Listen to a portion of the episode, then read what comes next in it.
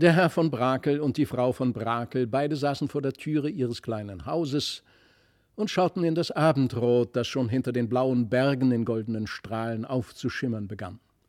Vor ihnen stand auf einem kleinen Tisch das Abendessen aufgetragen, das aus nichts anderem als einem tüchtigen Napf voll herrlicher Milch und einer Schüssel mit Butterbröten bestand. Ich weiß nicht, fing der Herr von Brakel an, ich weiß nicht, wo der Magister Tinte so lange mit den Kindern ausbleibt. Erst hat er sich gesperrt und durchaus nicht in den Wald gehen wollen, und jetzt kommt er gar nicht wieder heraus. Überhaupt ist das ein ganz wunderlicher Mann, der Herr Magister Tinte, und es ist mir beinahe so, als sei es besser gewesen, er wäre ganz davon geblieben. Dass er gleich anfangs die Kinder so heimtückisch stach, das hat mir gar nicht gefallen. Und mit seinen Wissenschaften mag es auch nicht weit her sein, denn allerlei seltsame Wörter und unverständliches Zeug plappert er her und weiß, was der Großmogul für Gamaschen trägt, kommt aber heraus, so vermag er nicht die Linde vom Kastanienbaum zu unterscheiden und hat sich überhaupt ganz albern und abgeschmackt. Der Herr von Brakel wollte fortfahren im Gespräch, als Felix und Christlieb in vollem Rennen durch die Birken kamen. Heißer, heißer, schrie Felix unaufhörlich, heißer, heißer, der Fasanenfürst hat den Herrn Magister Tinte totgebissen. Ach, ach, Mama, rief Christlieb atemlos, ach, der Herr Magister Tinte ist kein Herr Magister, das ist der Gnomenkönig Pepser. Eigentlich aber eine abscheuliche große Fliege, die eine Perücke trägt und Schuhe und Strümpfe. Die Eltern staunten die Kinder an, die nun ganz aufgeregt und erhitzt durcheinander von dem fremden Kinde, von seiner Mutter, der Feenkönigin, von dem Gnomenkönig Pepser und von dem Kampf des Fasanenfürsten mit ihm erzählten. Wer hat euch denn die tollen Dinge in den Kopf gesetzt? Habt ihr geträumt oder was geschah sonst mit euch? So fragte Herr von Brakel einmal über das andere aber die Kinder blieben dabei, dass sich alles so zugetragen, wie sie es erzählten, und dass der hässliche Pepser, der sich für den Herrn Magister Tinte fälschlich ausgegeben, tot im Walde liegen müsse. Die Frau von Brakel schlug die Hände über den Kopf zusammen und rief ganz traurig Ach, Kinder, Kinder, was soll aus euch noch werden, wenn euch solche entsetzlichen Dinge in den Sinn kommen und ihr euch davon nichts ausreden lassen wollt? Aber der Herr von Brakel wurde sehr nachdenklich und ernsthaft. Felix, sprach er endlich, Felix, du bist nun schon ein ganz verständiger Junge, und ich kann es dir wohl sagen, dass auch mir der Herr Magister Tinte von Anfang an ganz seltsam und verwunderlich vorgekommen ist. Ja, es schien mir oft, als habe es mit ihm eine besondere Bewandtnis, und er sei gar nicht so wie andere Magister. Noch mehr, ich sowohl als die Mutter, beide sind wir mit dem Herrn Magister Tinte nicht ganz zufrieden. Die Mutter vorzüglich, weil er ein Naschmaul ist, alle Süßigkeiten beschnuppert und dabei so hässlich brummt und summt. Er wird daher auch wohl nicht lange bei uns bleiben können. Aber nun, lieber Junge, besinne dich einmal. Gesetzt auch, es gebe solche garstige Dinger wie Gnomen sein sollen, wirklich in der Welt. Besinne dich einmal, ob ein Herr Magister wohl eine Fliege sein. Felix schaute dem Herrn von Brakel mit seinen blauen, klaren Augen ernsthaft ins Gesicht. Der Herr von Brakel wiederholte die Frage. Sag, mein Junge, kann wohl ein Herr Magister eine Fliege sein? Da sprach Felix, ich habe sonst nie daran gedacht und hätte es auch wohl nicht geglaubt, wenn mir es nicht das fremde Kind gesagt und ich es mit eigenen Augen gesehen hätte, dass Pepser eine garstige Fliege ist und sich nur für den Magister Tinte ausgegeben hat. Und Vater, fuhr Felix weiter fort, als Herr von Brakel wie einer, der vor Verwunderung gar nicht weiß, was er sagen soll, stillschweigend den Kopf schüttelte, und Vater sage, hat dir der Herr Magister Tinte selbst nicht einmal entdeckt, dass er eine Fliege sei? Habe ich's denn nicht selbst gehört, dass er dir hier vor der Türe sagte, er sei auf der Schule eine muntre Fliege gewesen? Und dass der Herr Magister, wie die Mutter zugesteht, so ein Naschmaul ist und an allem Süßen schnuppert. Nun, Vater, wie machen's denn die Fliegen anders? Und das hässliche Summen und Brummen? Schweig, rief der Herr von Brakel ganz erzürnt. Mag der Herr Magister Tinte sein, was er will, aber so viel ist gewiss, dass der Fasanenfürst ihn nicht totgebissen hat, denn dort kommt er eben aus dem Walde. Auf dieses Wort schrien die Kinder laut auf und flüchteten ins Haus hinein. In der Tat kam der Magister Tinte den Birkengang herauf, aber ganz verwildert, mit funkelnden Augen, zerzauster Perücke, im abscheulichen Summen und Brummen sprang er von einer Seite zur anderen hoch auf und prallte mit dem Kopf gegen die Bäume an, dass man es krachen hörte. So herangekommen, stürzte er sich sofort in den Napf, dass die Milch überströmte, die er einschlürfte mit widrigem Rauschen. Aber um tausend Gottes Willen, Herr Magister Tinte, was treiben Sie? rief die Frau von Brakel. Sind Sie toll geworden, Herr Magister? Plagt Sie der böse Feind? schrie der Herr von Brakel. Aber alles nicht achtend, schwang sich der Magister aus dem Milchnapf, setzte sich auf die Butterbröte hin, schüttelte die Rockschöße und wusste mit den dünnen Beinchen geschickt darüber hinzufahren und sie glatt zu streichen und zu fälteln. Dann stärker summend schwang er sich gegen die Türe, aber er konnte nicht hineinfinden ins Haus, sondern schwankte wie betrunken hin und her und schlug gegen die Fenstern an, dass es klirrte und schwirrte. Ah, Patron, rief der Herr von Brakel, das sind dumme, unnütze Streiche. Wart, das soll dir übel bekommen. Er suchte den Magister beim Rockschoß zu haschen. Der wusste ihm aber geschickt zu entgehen. Da sprang Felix aus dem Hause mit einer großen Fliegenklatsche in der Hand, die er dem Vater gab. Nimm, Vater, nimm, rief er, schlag ihn tot, den hässlichen Pepser. Der Herr von Brakel ergriff auch wirklich die Fliegenklatsche, und nun ging es her hinter dem Herrn Magister. Felix, Christlieb, die Frau von Brakel hatten die Servietten vom Tische genommen und schwangen sie, den Magister hin und her treibend in den Lüften, während Herr von Brakel unaufhörlich Schläge gegen ihn führte, die leider nicht trafen, weil der Magister sich hütete, auch nur einen Augenblick zu ruhen. Und wilder und wilder wurde die Jagd. Summ, summ, sim, sim, trr, trr, stürmte der Magister auf und nieder und klipp und klapp fielen hageldichter des Herrn von Brakel Schläge und und Hus Hus hetzten Felix Christlieb und die Frau von Brakel den Feind. Endlich gelang es dem Herrn von Brakel, den Magister am Rockschoß zu treffen. Ächzend stürzte er zu Boden. Aber in dem Augenblick, dass der Herr von Brakel ihn mit einem zweiten Schlage treffen wollte, schwang er sich mit erneuter, doppelter Kraft in die Höhe, stürmte sausend und brausend nach den Birken hin und ließ sich nicht wiedersehen. Gut, dass wir den fatalen Herrn Magister Tinte los sind, sprach Herr von Brake. Über meine Schwelle soll er nicht wiederkommen.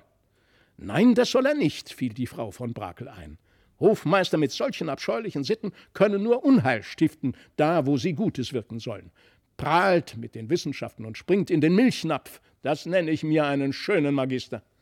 Aber die Kinder jauchzten und jubelten und riefen Heißer Papa hat dem Herrn Magister Tinte mit der Fliegenklatsche eins auf die Nase versetzt, und da hat er Reis ausgenommen. Heißer, heißer.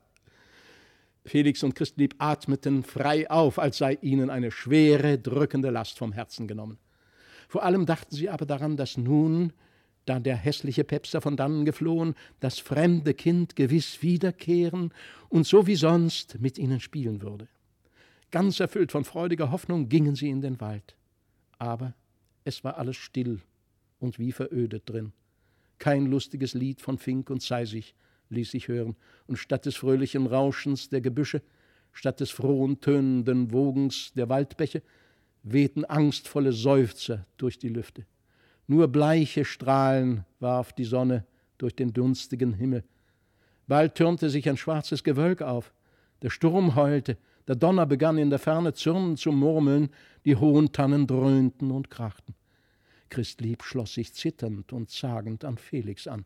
Der sprach aber, was fürchtest du dich so, Christlieb? Es zieht ein Wetter auf, wir müssen machen, dass wir nach Hause kommen. Sie fingen an zu laufen. Doch wussten sie selbst nicht, wie es geschah, dass sie, statt aus dem Walde herauszukommen, immer tiefer hineingerieten. Es wurde finsterer und finsterer. Dicke Regentropfen fielen herab und Blitze fuhren zischend hin und her. Die Kinder standen an einem dicken, dichten Gestrüpp. Christlieb, sprach Felix, lass uns hier ein bisschen unterducken. Nicht lange kann das Wetter dauern. Christlieb weinte vor Angst, tat aber doch, was Felix geheißen. Aber kaum hatten sie sich hingesetzt in das dicke Gebüsch, als es dicht hinter ihnen mit hässlich knarrenden Stimmen sprach: Dumme Dinger, einfältig Volk, habt uns verachtet, Habt nicht gewusst, was ihr mit uns anfangen sollt. Nun könnt ihr sitzen ohne Spielsachen, ihr einfältigen Dinger. Felix schaute sich um, und es wurde ihm ganz unheimlich zumute, wie er den Jäger und den Harfenmann erblickte, die sich aus dem Gestrüpp, wo er sie hineingeworfen, erhoben, ihn mit toten Augen anstarrten und mit den kleinen Händchen herumfochten und hantierten. Dazu griff der Hafenmann in die Seiten, dass es recht widrig zwitscherte und klirrte. Und der Jägersmann legte gar die kleine Flinte auf Felix an.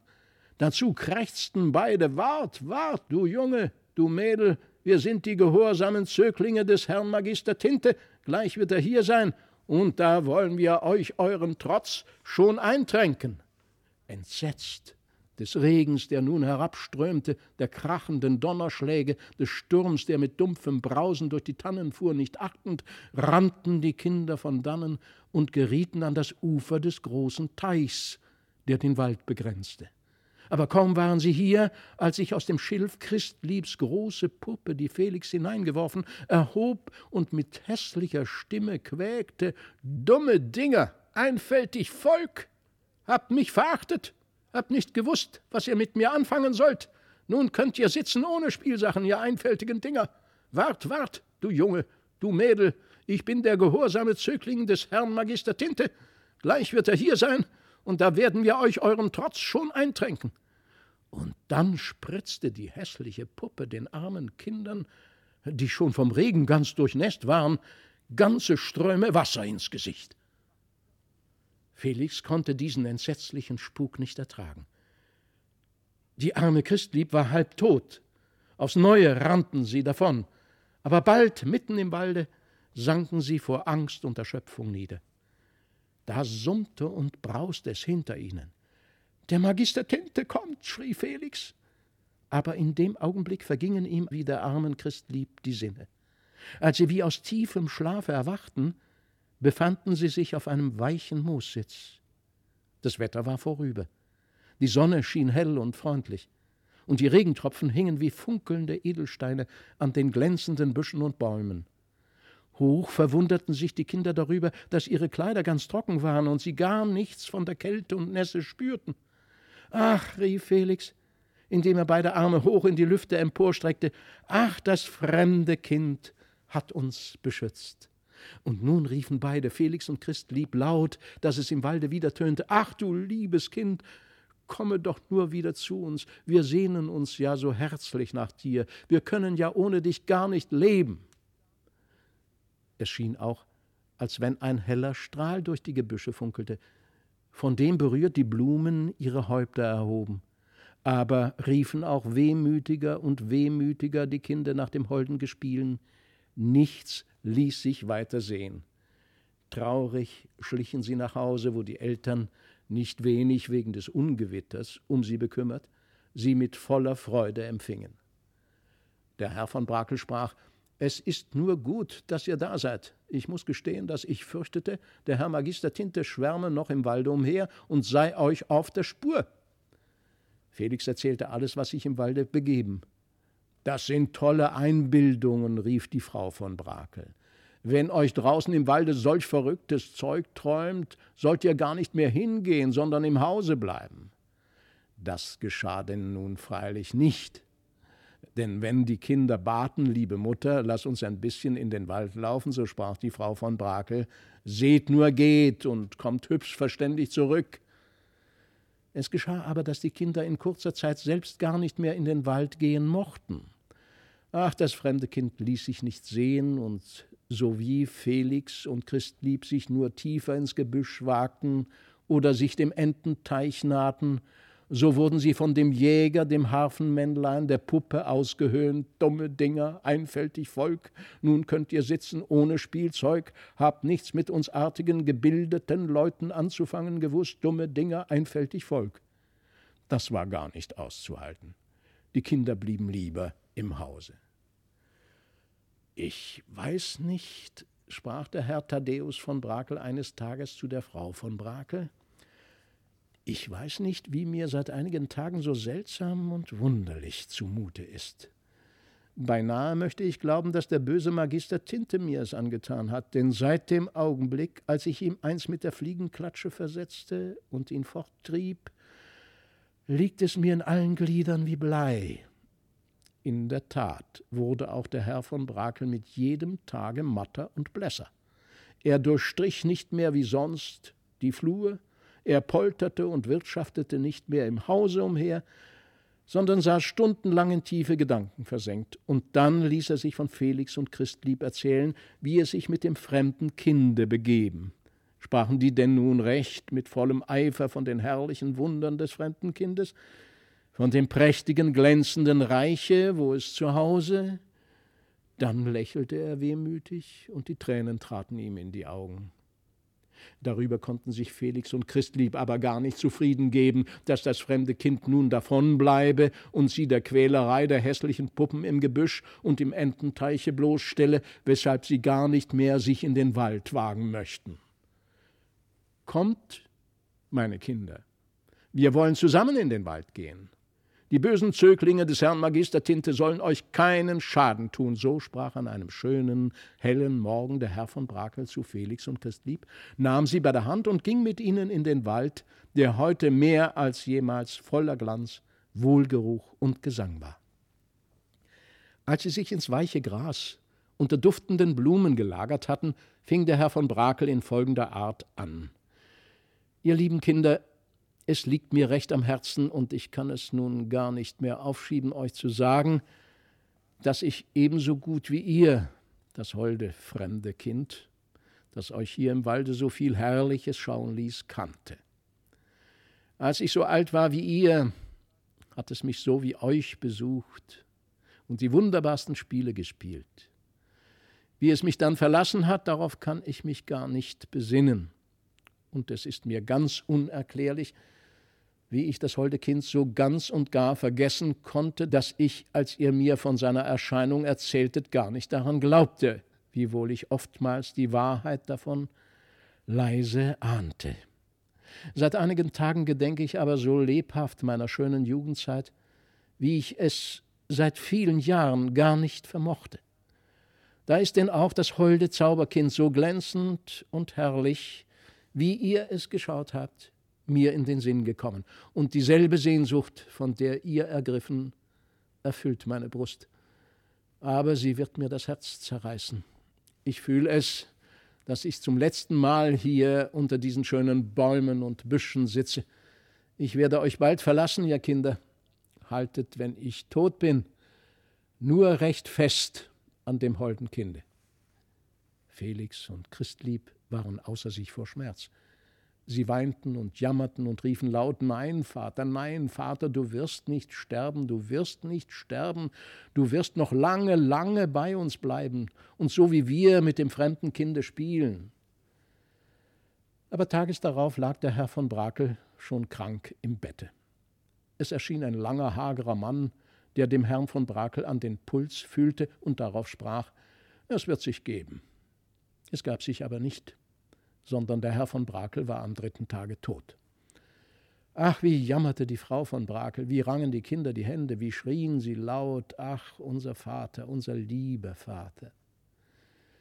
Bald darauf, als die vier Bauern von Brakelheim ihren Herrn zu Grabe getragen hatten, erschienen ein paar hässliche Männer im Hause, die beinahe aussahen wie der Magister Tinte.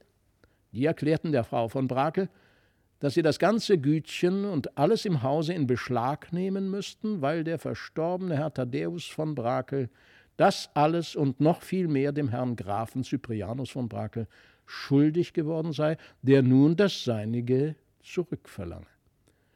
So war denn nun die Frau von Brakel bettelarm geworden und musste das schöne Dörfchen Brakelheim verlassen. Sie wollte zu einem Verwandten hin, der nicht fern wohnte, und schnürte daher ein kleines Bündelchen mit der wenigen Wäsche und den geringen Kleidungsstücken, die man ihr gelassen. Felix und Christlieb mussten ein Gleiches tun, und so zogen sie unter vielen Tränen fort aus dem Hause. Schon hörten sie das ungestüme Rauschen des Waldstroms, über dessen Brücke sie wollten, als die Frau von Brakel vor bitterm Schmerz ohnmächtig zu Boden sank. Da fielen Felix und Christlieb auf die Knie und schluchzten und jammerten, oh, wir armen, unglücklichen Kinder, nimmt sich denn keiner, keiner unsers Elends an? In dem Augenblick war es, als werde das ferne Rauschen des Waldstroms zu lieblicher Musik. Das Gebüsch rührte sich in ahnungsvollem Säuseln, und bald strahlte der ganze Wald in wunderbarem funkelndem Feuer. Das fremde Kind trat aus dem süß duftenden Laube hervor, aber von solchem blendenden Glanz umflossen, dass Felix und Christlieb die Augen schließen mussten. Da fühlten sie sich sanft berührt, und des fremden Kindes holde Stimme sprach O klagt nicht so, ihr meine lieben Gespielen. Lieb ich euch denn nicht mehr? Kann ich euch denn wohl verlassen? Nein. Seht ihr mich auch nicht mit leiblichen Augen, so umschwebe ich euch doch beständig und helfe euch mit meiner Macht, dass ihr froh und glücklich werden sollet, immer da. Behaltet mich nur treu im Herzen, wie ihr es bis jetzt getan, dann vermag der böse Pepser und kein anderer Widersacher etwas über euch. Liebt mich nur stets recht treulich. Oh, das wollen wir, das wollen wir, riefen Felix und Christlieb. Wir lieben dich ja mit ganzer Seele. Als sie die Augen wieder aufzuschlagen vermochten, war das fremde Kind verschwunden. Aber aller Schmerz war von ihnen gewichen, und sie empfanden die Wonne des Himmels, die in ihrem Innersten aufgegangen. Die Frau von Brakel richtete sich nun auch langsam empor und sprach Kinder, ich habe euch im Traum gesehen, wie ihr wie in lauter funkelndem Golde standet. Und dieser Anblick hat mich auf wunderbare Weise erfreut und getröstet. Das Entzücken strahlte in der Kinderaugen, glänzte auf ihren hochroten Wangen. Sie erzählten, wie eben das fremde Kind bei ihnen gewesen sei und sie getröstet habe. Da sprach die Mutter Ich weiß nicht, warum ich heute an euer Märchen glauben muss und warum dabei so aller Schmerz, alle Sorgen von mir weichen. Lasst uns nun getrost weitergehen. Sie wurden von den Verwandten freundlich aufgenommen. Dann kam es, wie das fremde Kind es verheißen. Alles, was Felix und Christlieb unternahmen, geriet so überaus wohl, dass sie samt ihrer Mutter froh und glücklich wurden. Und noch in später Zeit spielten sie in süßen Träumen mit dem fremden Kinde, das nicht aufhörte, ihnen die lieblichsten Wunder seiner Heimat mitzubringen.